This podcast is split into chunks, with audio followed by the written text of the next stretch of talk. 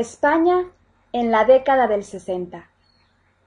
Debido a mi interés por la historia y la aventura, España, con su mezcla de pueblos y culturas, me resultó tan fascinante como Francia. Vascos, celtas, ibéricos, griegos, romanos, visigodos, árabes, bereberes, judíos y gitanos, originalmente de la India, todos han contribuido con su influencia genética, cultural y lingüística. En la actualidad, a menudo olvidamos que la cultura árabe cosmopolita del sur de España, el Andalus, fue el gran maestro de la Europa medieval. Cuando los cristianos del norte de España recuperaron el sur musulmán, los hombres de letras de todos los países de Europa se congregaron en Toledo y otros centros para traducir documentos árabes sobre ciencia y filosofía.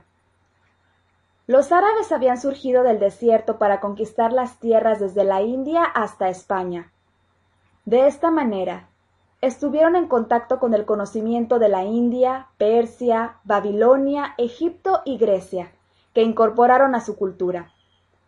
Tuvieron también un importante contacto mercantil con la China Tang y el conocimiento chino sobre la ciencia y la tecnología.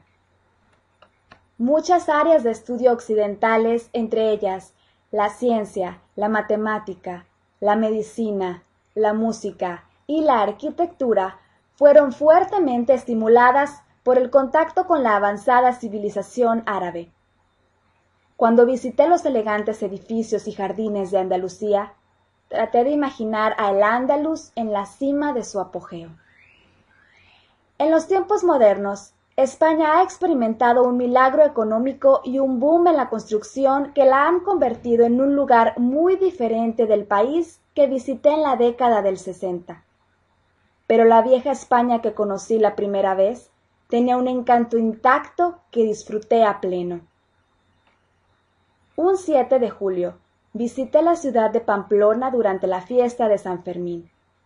Toda la ciudad estaba envuelta en una fiesta de tres días donde se bebía, se comía y se respiraba convivialidad. Pude practicar mi español en cada pequeño bar y restaurante donde iba. Todo era muy tranquilo a pesar de la bebida y el jolgorio. Me dejé llevar por los festejos y decidí no arriesgar mi vida en la corrida de toros. Además, implicaba levantarse muy temprano. Especialmente en el sur, España es un país de impresiones fuertes. El intenso sol realza el contraste entre la luz y la sombra, los tonos oscuros de los árboles y las flores, el brillo de las casas blancas y el pálido anaranjado de la tierra seca. Como me dijeron en aquellos días, el sol es lo que nos ayuda a soportar a Franco.